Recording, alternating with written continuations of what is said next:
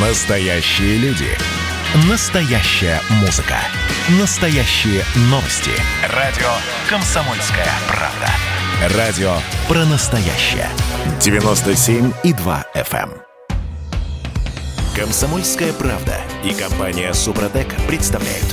Программа «Мой автомобиль».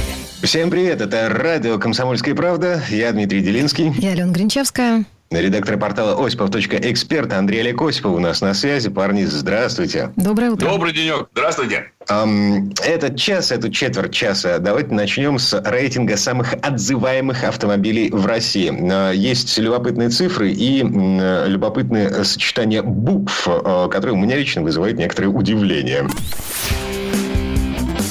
«Форсаж дня». Итак, в лидерах рейтинга самых отзываемых автомобилей, э, минуточку, Datsun Ну, забавно. Вообще, ну, они, во-первых, столкнулись, конечно, с общей проблемой, с которой столкнулись эм, подавляющее большинство, в общем-то, азиатских брендов, прежде всего японских. Потому что основная причина отзывов были взрывоопасные подушки Таката. Как известно, в прошлом году, э, и, по-моему, в конце позапрошлого года, на Такату э, был произведен очень серьезный, но это не наезд, на самом деле, было очень серьезное расследование, в результате которого выяснилось, что эти подушки могут срабатывать самопроизвольно. Было несколько случаев, расследование было инициировано в Соединенных Штатах Америки, в результате чего было установлено, что они действительно опасны, эти подушки, что неправильно там пиропатрон работает, и они в результате могли срабатывать. Таката вынуждена была отзывать, по-моему, там какой-то чуть ли не миллиард автомобилей с, с этими подушками, там огромное количество машин, потому что они ставили эти подушки с этими пиропатронами на протяжении нескольких лет. И на многие бренды. И на очень многие бренды. И в итоге они попали на миллиардные штрафы со стороны регуля- ну, регуляторов в Америке. Это Национальный транспортный институт безопасности дорожного движения. А, Плюс э, они, естественно, сейчас находятся на грани банкротства, если уже не обанкротились, потому что э, большая часть автопроизводителей вынуждена была отказаться от их продукции и произвести самостоятельный отзыв машин. Вот как это сделал тот же самый Datsun. Аналогичным образом поступали практически все японские бренды. А, И менять эти подушки за свой счет. Таката что-то там частично компенсировала, но с учетом того, что они на грани банкротства. Но самый рекордсмен все равно не Datsun, я вам должен сказать. В любом случае, мировой рекордсмен является компания Toyota. А вот здесь важно сказать о двух вещах. Да. Значит, первое, это не только плохо, это и хорошо для компании. Да. Значит, когда компания э, начинает отзывную кампанию, она тем самым заявляет, видите, как мы заботимся о наших клиентах. Малейшая поломка, и мы за свой счет мы ликвидируем проблему. Слушайте, ну если бы у меня это- отозвали машину, я бы еще подумала 35 раз покупать в следующий раз мне машину этой же самой марки. Ну, вот По-разному люди реагируют. На самом деле это проявление, э, с одной стороны, заботы. С другой Но Ну, я стороны, согласен скорее с Аленой, потому что если компания постоянно отзывает, тем более миллионами свои автомобили, то я скажу, что, слушайте, господа, особенно если мы говорим о Тойоте, да, вы и так уже доказали, что машина бытовой пылесос, но я не знал, что бытовой пылесос может так часто ломаться. ну, давай будем справедливыми и скажем, что у Toyota разные модели, скажем так, да? И успокоим Алену, потому что ее Lexus RX не попадает под отзывную компанию. Как это не попадает? Не попадает. Попадает Lexus LS 460 и GS 350. Да. Андрей А, отслеживает. 460, Да. Понятно. Ах ты, черта. А RX не попадает. вам повезло. Вам попадает. повезло. На самом деле они сейчас... Да. Они отзывают 5 миллионов 800 тысяч автомобилей. Highlander, Sienna, Avalon, Sequoia и LS 460, GS 350. То есть, в основном, это на самом деле, ну, не считая LS, это кроссоверы. А, причина – внезапный отказ бензонасоса. То есть вы можете просто в какой-то момент взять и остановиться, потому что у вас перестанет работать бензонасос, который закачивает топливо Я двигатель. Всё. Честно признаю, ни разу в жизни с этим не сталкивался. Ну, черт его знает, какой-то недостаток, наверное. Но 5 э, миллионов 800 тысяч – это, конечно, круто. Это очень много. Но если мы говорим в России, а мы будем оперировать данными, в данном случае этот рейтинг опубликовала газета «Известия», то бы, они считают, что самое большое количество машин, конечно, нас отзывала «Лада». И почему Datsun еще отзывал машин? Там дело не только было в подушках Таката, а в том, что Datsun это был «Ладой» перелицованный. Ну, Калина, Поэтому, конечно. когда попадала какая-нибудь «Калина», э, под отзыв, то и Datsun вынужден был отзывать свою продукцию, потому что они были точно такими же. Да, там есть свои, конечно, э, не только в шильдике дело, там есть усовершенствование, но моторе, основные да, узлы, да. основные узлы и детали, разумеется, это Калина. Конечно, конечно. Но чаще всего, вот это забавно, чаще всего свои машины отзывал даже не Toyota, а отзывал Mercedes-Benz. Более 30 раз в течение этого года, только в течение этого года более 30 раз они направляли машины в ремонт. Разные, собственно говоря, модели. И они стали именно рекордсменом по количеству проведенных отзывов. То есть количество машин они вроде отзывали небольшое в России, это 2200 машин. Но то, с какой частотой они приглашают на сервис, говорит о том, что у Мерседеса тоже дела с качеством не очень хороши. И именно с надежностью. Французы, как и некоторые другие, кстати говоря, бренды, проводят так называемые тихие отвязные, а, от, отзывные кампании. То есть, что это означает? Шепотом. А, шепотом-то понятно. Вот те компании, которые регистрируются официально, это означает, что они подали соответствующее уведомление в Росстандарт и уведомляют всех своих владельцев в рамках там, глобальной компании, они уведомляют в том числе региональные органы власти, в данном случае российский Росстандарт. А французы, как и некоторые другие бренды, не уведомляют вообще никого. Они по-тихому, определив вин-номера машин, которых, в которых может встречаться какая-то проблема или заводской брак – они персонально обзванивают этих автовладельцев и приглашают их к себе на сервис. Они не считают, что, скажем, если отзыву подлежит, там, я не знаю, тысячи или полторы тысячи моделей, они не считают необходимым э, уведомлять, э, собственно говоря, широкую тот общественность. стандарт, да, широкую общественность. А делают это по-тихому. Понимаете? И поэтому они очень редкие гости подобного рода э, рейтингов э, по отзывным компаниям. Э, и так не только, кстати, Рено. Peugeot, Citroën аналогичным образом Ну, покупают да. французы те же самые, да. Конечно, все Да. французы. Да и не только французы. Jaguar Land Rover очень по-тихому это делает. Да, я вам хочу сказать, что в принципе э, все производители примерно на одном и том же уровне. Ну да, Вот если мы возьмем французов, тех, с которыми знаком прежде всего российский потребитель. Вот, к примеру, новый Каптюр. Ведь он новый, но Новый. его конструкция уже настолько отработана, что там, по большому счету, детских болячек быть не должно. Даже автомат ДП-0 четырехступенчатый, притча во языцах, и Ну, тот вот ушел в прошлое. Его давно нет, но сейчас стоит вариатор, что... Конечно, конечно. Давай к машинам, если позволите, коллеги, как раз перейдем. Несколько минуточек буквально в наш парк поступил Рено Каптюр.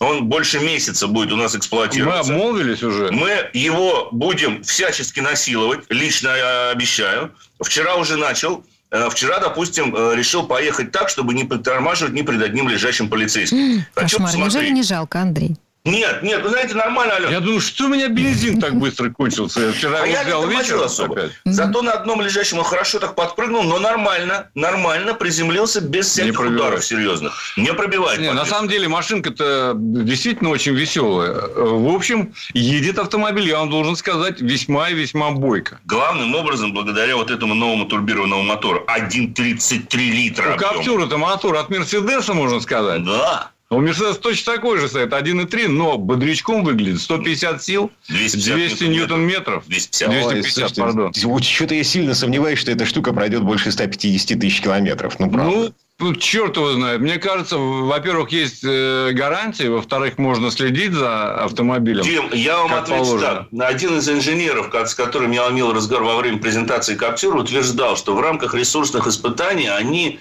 довели пробег этого э, мотора, ну, правда, на стенде, но под нагрузкой э, под хорошей нагрузкой до 350 тысяч километров, при том, что мотор работал практически э, всегда в пределе, то есть на предельных оборотах. А Это насколько, насколько чист был воздух, которым дышал этот мотор? Это насколько да. чист был бензин, которым... Это да. э, вот, Нет, вот- бензин был чист точно. И воздух, мне кажется, тоже был чист. Они Нет, же- вне всякого сомнения, там э, как бы более или менее идеальные, оптимальные Конечно. условия, разумеется. Парадокс. Мы вдвоем лазили по этому. Парадокс. Дело в том, что когда я был на первом тест-драйве Каптюра, основной, давай так, начнем с этого. А, Основным нареканием на Каптюр предыдущий было чрезмерно, наоборот, большое усилие на руле. Руль был очень тяжелым, потому что это был гидроусилитель, и он перешел практически... Сейчас состав. электро, чтобы Они не было. заменили на электроусилитель, поменяли платформу более на ну, модернизированную, скажем так, платформу и поставили электроусилитель. Когда я знакомился в первый раз с этой машиной, у меня с рулем проблем не возникло. Я думаю, о, ну наконец-таки нормальный руль с адекватным усилием. А, потому что он действительно имел хоть какое-то усилие, не был таким легким, как на той тестовой машине, что мы получили с тобой на прошлой неделе. Вот на этом тестовом автомобиле, который в полном фарше и на- называется тоже Edition One, то есть как бы первая вот эта вот версия, я сам, когда сел за руль, я был поражен. Не было такого в рамках первого тест-драйва. Вот, кстати говоря, почему мы всегда потом берем машину на достаточно длительный тест. Потому, что, это другие машины. Очень часто Часто. на первом тест-драйве, который устраивается для журналистов, машины ну, дотягиваются, докручиваются, дорабатываются. Бывает обратная ситуация, когда ты на предсерийных ездишь. Но там тебя сразу предупреждают, что машина предсерийная, поэтому не обращайте внимания на какие-то там торчащие элементы, да, потому что ее собирали еще вручную. А здесь обратная ситуация, что зачастую ты знакомишься с машиной, которая доведена до ума, она идеально, точно, все хорошо, а на конвейере, когда берешь потом машину с конвейера, выясняется – что на самом деле, а вот здесь вот не очень хорошо, вот здесь что-то не доведено. И вот яркий пример, судя по всему, вот этот Каптюр с рулевым управлением. Да, более того, э, пишут, что пишет производитель, что с ростом скорости усилие на руле увеличивается. Да ничего оно не увеличивается. Ну, это значит, как, может быть, это Может быть, поэтому я хочу сказать вот что, дорогие друзья. Вполне вероятно, что нам достался какой-то экземпляр, э, скажем так, некондиционный. И как раз в смысле вот этого электроусилителя. Но не говорит ли это о проблемах с качеством выпускаемой продукции? Не знаю. Во всех Я остальных... очень скромный вопрос задам сейчас. Во всех а, но мы помним, что французы, они по-тихому отзывают машины, у которых да. заводской брак, да. А мы так мы сделаем, мы попробуем выяснить все это дело и потом во всеуслышание об этом рассказать. Расскажете. Иначе бы зачем нам такая программа? Да? Конечно. Конечно. Эм, в общем, это уже не, не сегодня. Не сегодня. Да, вы. Андрей Олег Осипов, редактор портала осипов.эксперт. Были у нас на связи, парни. Спасибо, хорошего дня. Спасибо. Всего доброго, дорогие друзья. Спасибо, счастливо. Но мы вернемся в студию буквально через пару минут. В следующей четверти часа у нас автомеханик, ведущий программы «Утилизатор» на телеканале Че Юрий Сидоренко. Будем говорить о погоде. Ну, точнее, о том, насколько практично и безопасно скрести асфальт шипами. И пришла ли уже, наконец, пора перебываться. Или еще нет? Программа «Мой автомобиль».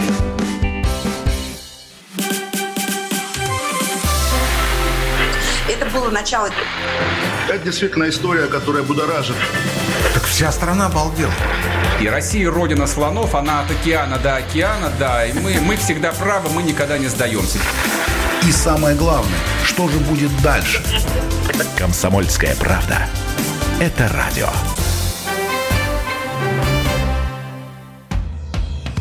Комсомольская правда и компания Супротек представляют. Программа «Мой автомобиль». Это мы вернулись в студию радио «Комсомольская правда». Я Дмитрий Делинский. У нас на связи Юрий Сидоренко, автомеханик, ведущий программы «Утилизатор» на телеканале Чей. Юр, привет. Э, всем привет. Эм, ну что, пора менять летнюю резину на зимнюю или, или еще можно подождать немножко? Так, вот это, собственно, и обсудим э, прямо сейчас. Автомастер. У меня шипы. Просто потому, что довольно часто ездим за город, и в наших краях, на северо-западе России, э, дороги, ну, такие. Э, накат, лед, э, холмы, в общем, все прелести зимней, зимнего вождения. Поэтому шипы, по-любому. А все-таки основной вопрос. Перебываться, не перебываться? Ну, я что могу сказать? Это вот вопрос сейчас действительно масса, и их возникновение имеет под собой почву, между прочим. Потому что если до этого люди... Э, ну, потому что климатические условия вносят в сумятицу вообще в головы автомобилистов. Э, показателем была зима вот эта вот, которая э, только что... Ну, не только что, а закончилась не очень давно, я так считаю, потому что лето тоже было такое немножко прохладное в некоторых местах. Зима 2019-2020 года. Когда 1 ноября выпал хороший снег, в 2019 году. Я прекрасно это помню. Я сделал видео про переход на зимний режим вождения. Я там стою, э, так щеточкой стряхиваю снег э, с автомобиля. И это был последний снег в, в ту зиму, да. Да-да-да. И потом он растаял, и началась так... Получилась такая, не знаю, как во всех регионах, но в Москве получилась такая длинная, предлинная, глубокая осень со слякотью снегом и дождем и э, сильнейшими, в кавычках, крещенскими морозами минус 1-3 градуса по Цельсию. А, шипы я после этой зимы, а ну ты в Москве, я в Петербурге, в общем, я шипы выкинул после этой зимы. Ну вот. Что э, больше половины шипов э, я потерял на асфальте э, за эти там сколько пять месяцев ноября перманентного. Э, слушай, ну я, ты знаешь, что хочу сказать? А у тебя сколько резины уже была в это время на машине стояла? То есть, это какой был Послушай, сезон? Я покупал ее с этой резиной. То есть, как минимум 6 лет этой резине. Ну, тогда, скорее всего, Дим, я тебя, может, расстрою, может, обрадую, э, но не из-за того, что ты ездил по асфальту, шипы выпали. Так. Э, просто уже подошел срок, они в своих гнездах, в которых они сидят, э, разболтались. Э, ну, соответственно, резина же все равно изнашивается, и шипы оголяются. Но это как вот если взять зуб, и десна у него идет, и в какой-то момент, там есть какая-то болезнь, не помню, как называется, десна начинает уменьшаться. И она открывает Пародонтоз. зуб. Вот, вот, вот, ну да, пародонтоз. Вот я теперь знаю. И, они, и а, зуб вываливается. Он начинает качаться и вываливается. Вот с резиной происходит то же самое.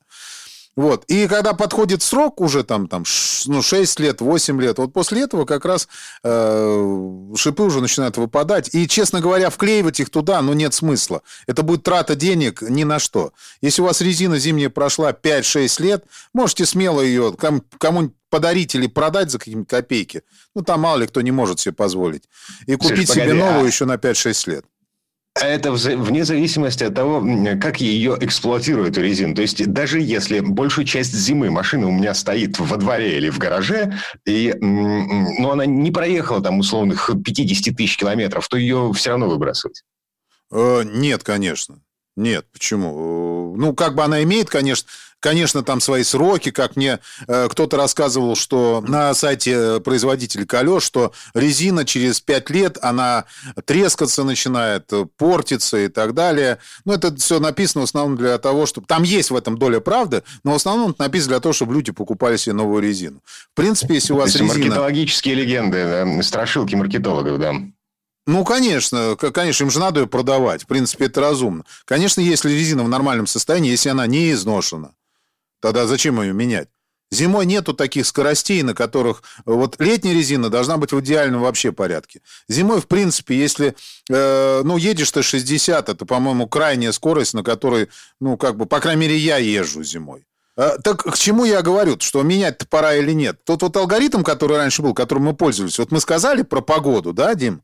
Алгоритм-то какой был? Ну, вот это среднесуточная температура. То есть кто-то, вот половина просто не знали, как она рассчитывается, да и не заморачивались этим. Вот, поехал толпа менять, и я поехал поменяю. Ну, а чего ж там, э, как бы надо ехать. А вообще... А увидел какой... очередь, надо встать в эту очередь. Угу. Ну, конечно, да, да, по крайней мере, подойти, записать, что все меняют, надо тоже поменять. Это нормальная тема. Это э, все... И кто-то считал среднесуточную температуру. То есть там, если э, несколько дней подряд э, днем плюс 5, плюс 7, ну, то есть не днем, а вообще среднесуточную температуру плюс 5, плюс 7, там, например, неделю, тогда можно уже менять. Ну, как бы нормально. Значит, скоро выпадет снег. Э, тот год все это сломал, поэтому э, я э, тут что хочу сказать. Здесь очень, здесь очень простая тема. Ребят, уже, уже прошел первый месяц осени. Вот, он уже закончился.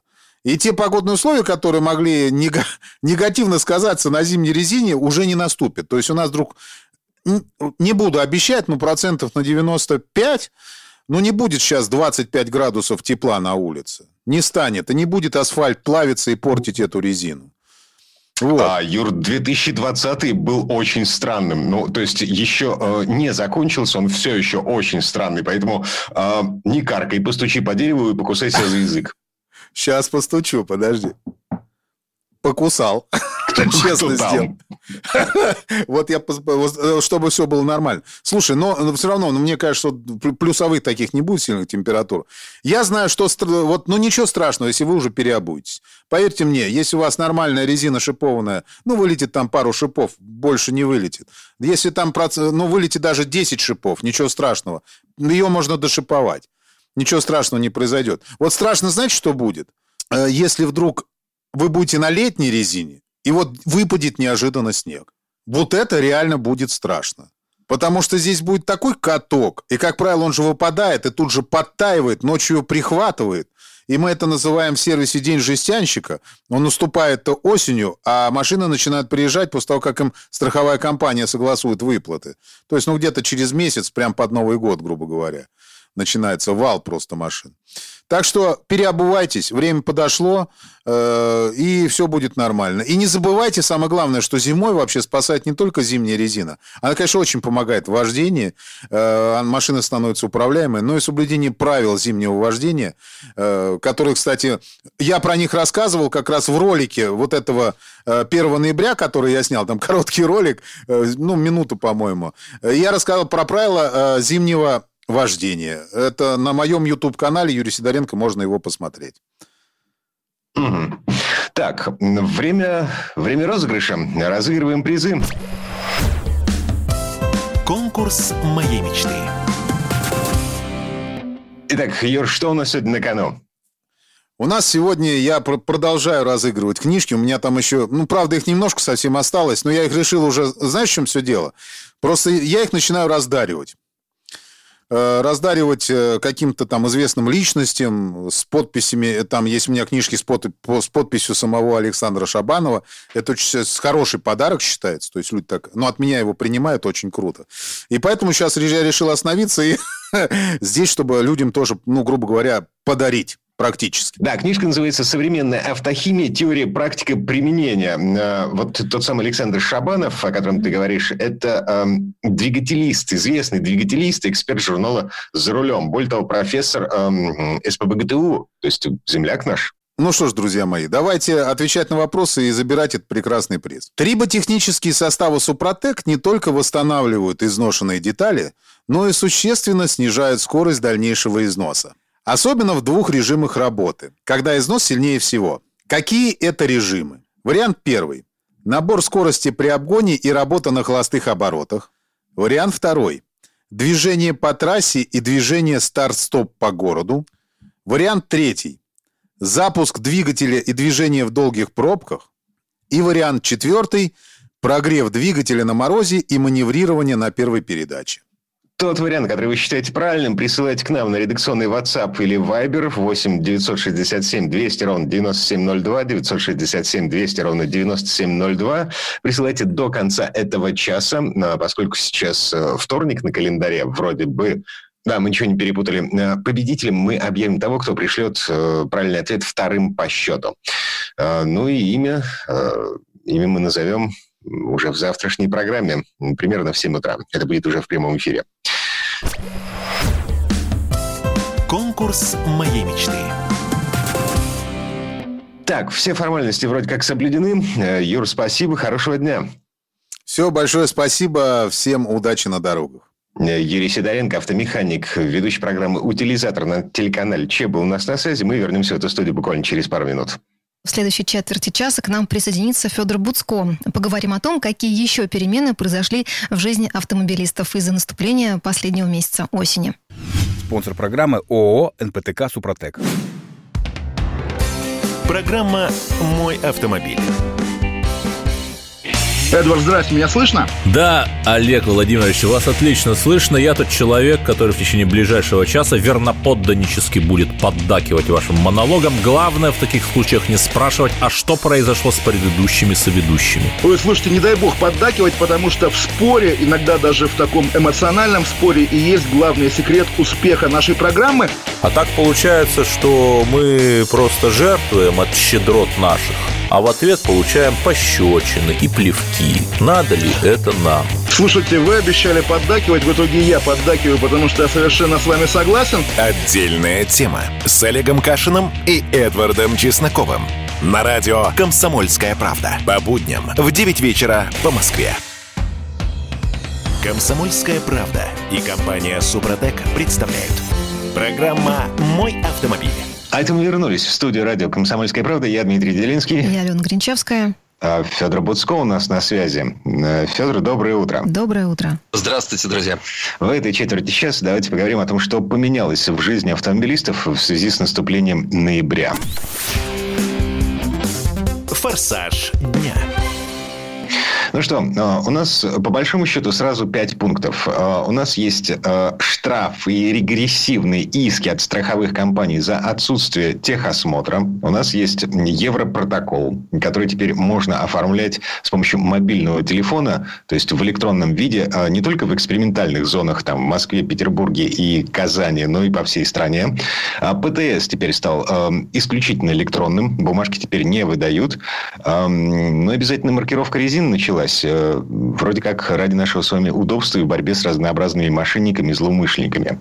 С начнем? А, предлагаю с электронного ПТС. Я думаю, что это самая знач... значимая новость. И такая она действительно очень важная для рынка. Мы очень долго собирались э, ввести эту систему. Ее дважды отменяли, переносили. Говорили о том, что наши партнеры по Евроазиатскому Содружеству, то есть там Беларусь, Казахстан не готовы. А сейчас уже вроде бы все готовы. И уже все, уже этот срок несколько раз переносившийся, начал свой отчет. 1 ноября электронный ПТС. В чем хороший электронный ПТС? Ну, во-первых, тем, что его нельзя потерять, а, и его сложнее подделать. Э, системой занимается такая очень солидная контора, люди опытные, делают хорошо.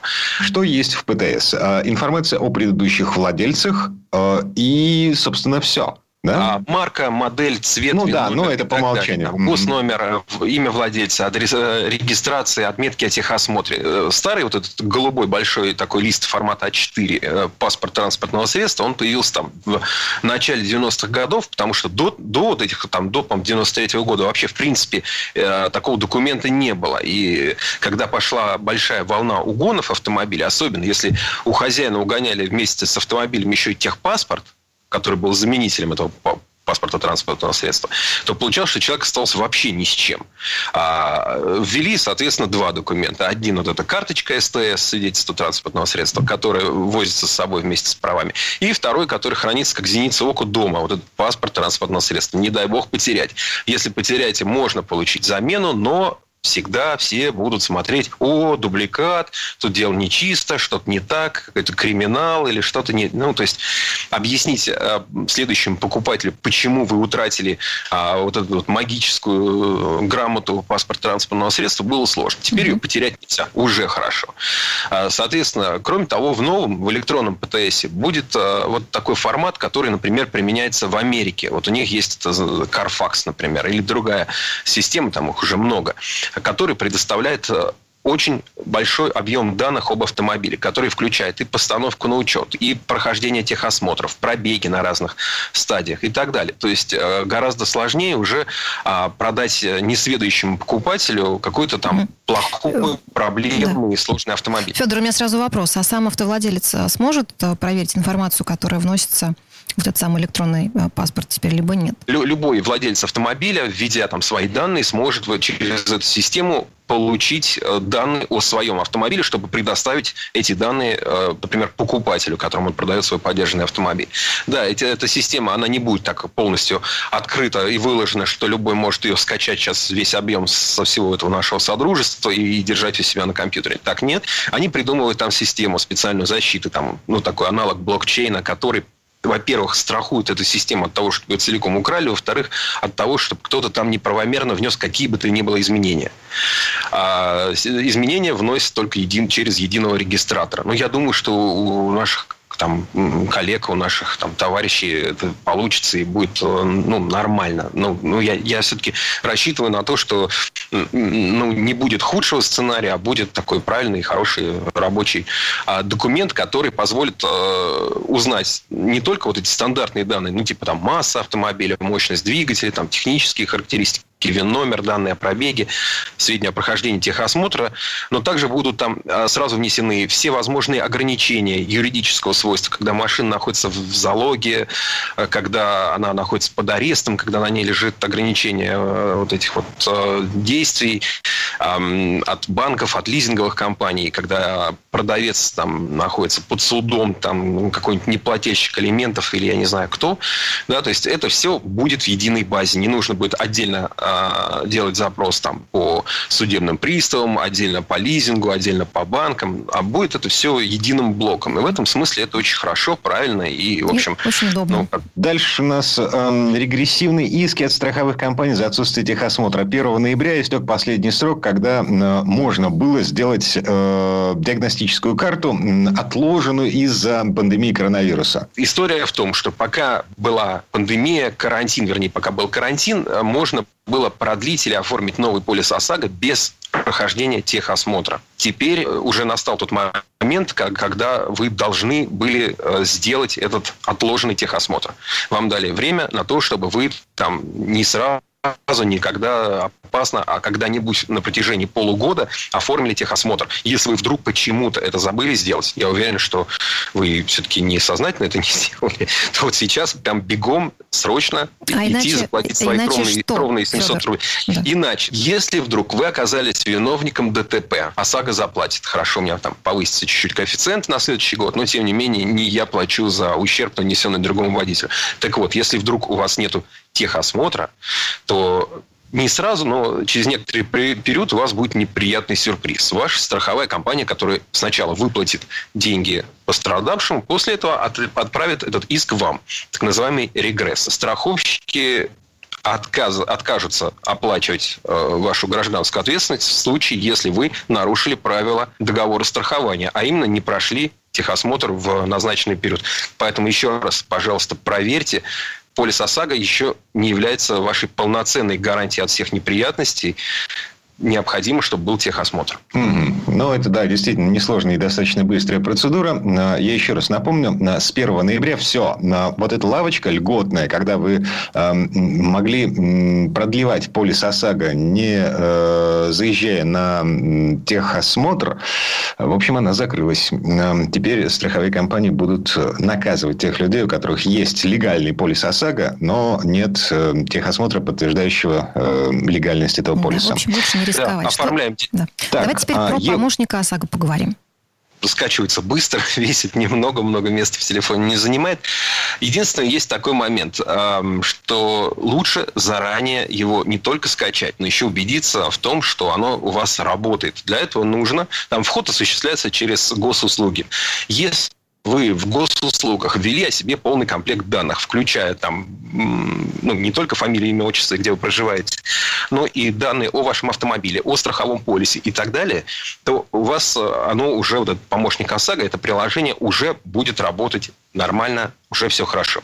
Если вы ввели, например, данные только о своем автомобиле, ну, скажем, СТС и госномер, для того, чтобы вам госуслуги отстреливал сообщениями данные о очередном полученном штрафе, тогда потрудитесь вбить данные о полисе ОСАГО. А тогда в случае ДТП вам не придется сидеть, там, скачивать это приложение, смотреть, как оно работает, что там произошло и так далее. Будет удобно. Любая авария – это стресс. Всегда неприятно, все аварии глупые, умных не бывает. Э, всегда это неприятно, это очень, ну, как бы, ну, если уж попали, сделайте так, чтобы угу. подложить все соломки. Федор, такой вопрос. Это приложение должно быть установлено у всех участников аварии или достаточно кого-то да. одного? Да. Это важно, да, угу. да, оно должно быть у всех. Если оно только у одного, оно не поможет. Но тем не менее, а, сейчас, если у вас есть это приложение помощник ОСАГО, и вы э, уже до 400 тысяч рублей сумма ущерба, которая, вот в пределах которой вы можете использовать это приложение для оформления по принципу Европротокола.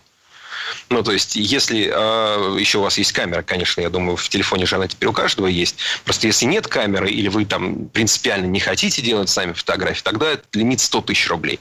Но э, если вы как бы, ну, обладатель какого-то телефона с камерой не против, что, чтобы ее задействовать для оформления ДТП, то лимит 400 тысяч – это уже достаточно большая сумма, которая точно покрывает все вот эти небольшие городские аварии, когда там одна деталь у одного, две детали у другого, и это не Rolls-Royce, не Майбах, э, а что-то такое, ну, на чем мы все примерно ездим, то, в общем, э, большинство вот этих мелких городских аварий это покрывает. Угу.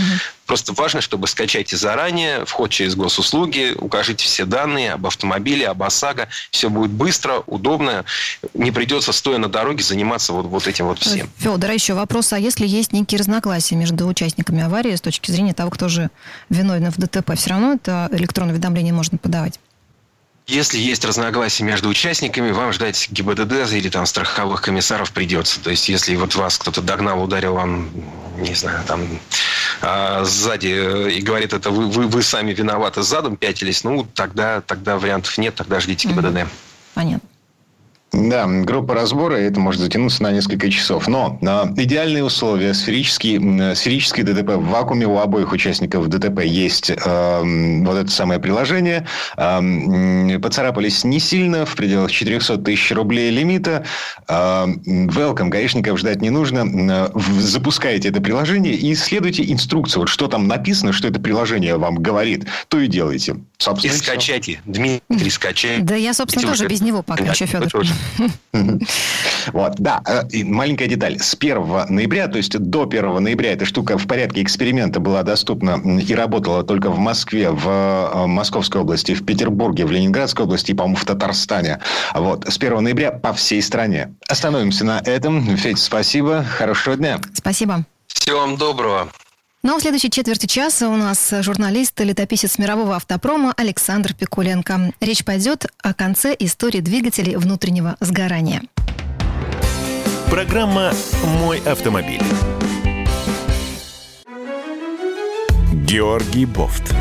Политолог, журналист, магистр Колумбийского университета, обладатель премии «Золотое перо России» и ведущий радио «Комсомольская правда» авторскую программу Георгия Георгиевича «Бофт знает». Слушайте каждый четверг в 17.00 по московскому времени. А что такое деньги по сравнению с большой геополитикой? Мы денег тут не считаем. Комсомольская правда и компания «Супротек» представляют.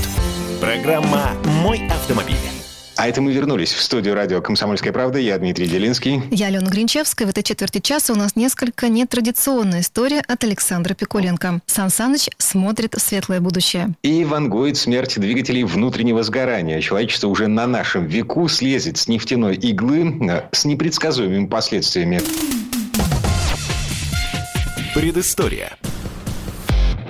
Сколько лет осталось жить двигателю внутреннего сгорания? В настоящее время сторонники этой, на взгляд некоторых, безумной идеи, похоже, определились с датой. Транспортный комитет Европарламента считает, что уже в 2030 году, то есть через 10 лет, двигатели на бензине, солярке и даже газе должны исчезнуть из-под капотов автомобилей. Через некоторое время придет конец и гибридам, даже использующим экстендер. Это, как правило, миниатюрный моторчик, который который занят тем, что вращает генератор без связи с ведущими колесами.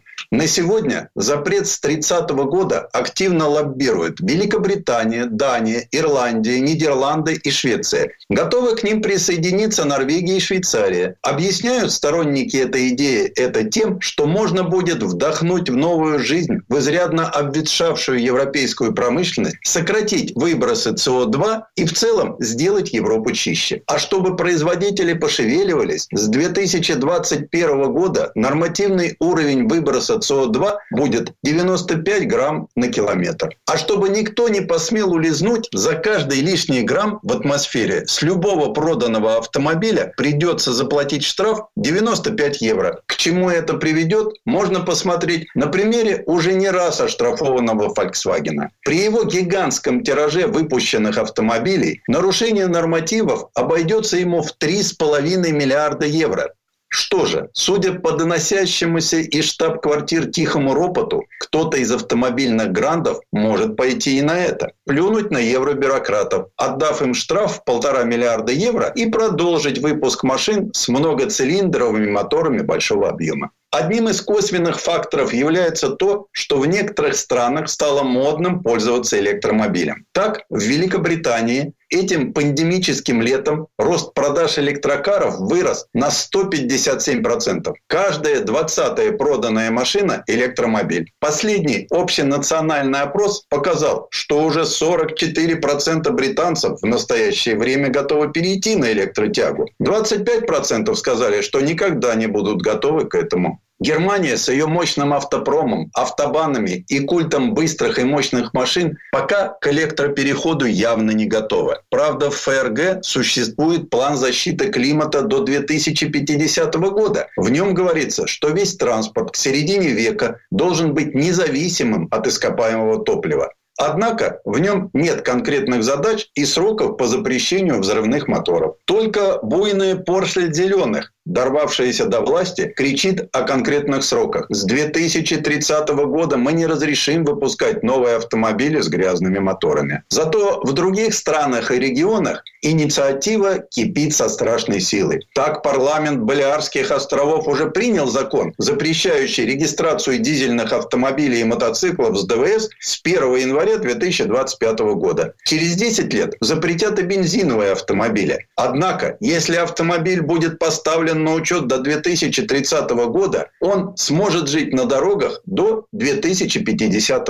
Для налогоплательщиков есть и пряник. Евросоюз решил, что каждое государство за свой счет должно создать необходимую инфраструктуру. Как это будет выглядеть, уже показали шведы. Королевство, объединившись с крупнейшей энергетической компанией страны Vattenfall и пригласив партнера Volvo, до 2030 года обещают установить 3 миллиона зарядных точек общего пользования не только в больших городах, но и в поселках за полярным кругом. Уже сейчас зеленые огоньки зарядных станций хорошо заметны в разных уголках небольшой страны. Что интересно, из курортных уголков Европы вдруг стали доноситься слухи, что уже в новом сезоне большинство прокатных машин будет электрическим. В целом же Пока только в Северной Европе есть четкое понимание, как идти в этом непростом направлении. Возьмем, к примеру, Данию. Там с 2030 года будет запрещена продажа новых автомобилей с бензиновыми и дизельными двигателями. Это явный сигнал для остальных стран ЕС, автомобильной промышленности, да и остального мира. К 2050 году Дания очень жаждет добиться того, чтобы страна могла полностью обходиться без ископаемого топлива. А вот в Норвегии последнее время в этом вопросе наступила какая-то неразбериха. Еще в 2016 было заявлено, что будет запрещено регистрировать новые автомобили с ДВС с 2025 года. Однако пришедшее к власти консервативно-либеральное большинство решило, что скорее создаст стимулы, способные побудить граждан покупать экологически чистые автомобили. В стране в течение десятка последних лет для покупателей электромобилей было много разнообразных льгот. В результате почти половина вновь зарегистрированных автомобилей – это электрокары и гибриды. Сейчас их стало так много, что властям уже хочется отменить часть привилегий. Нидерланды к 2030-му планируют закрыть все угольные электростанции,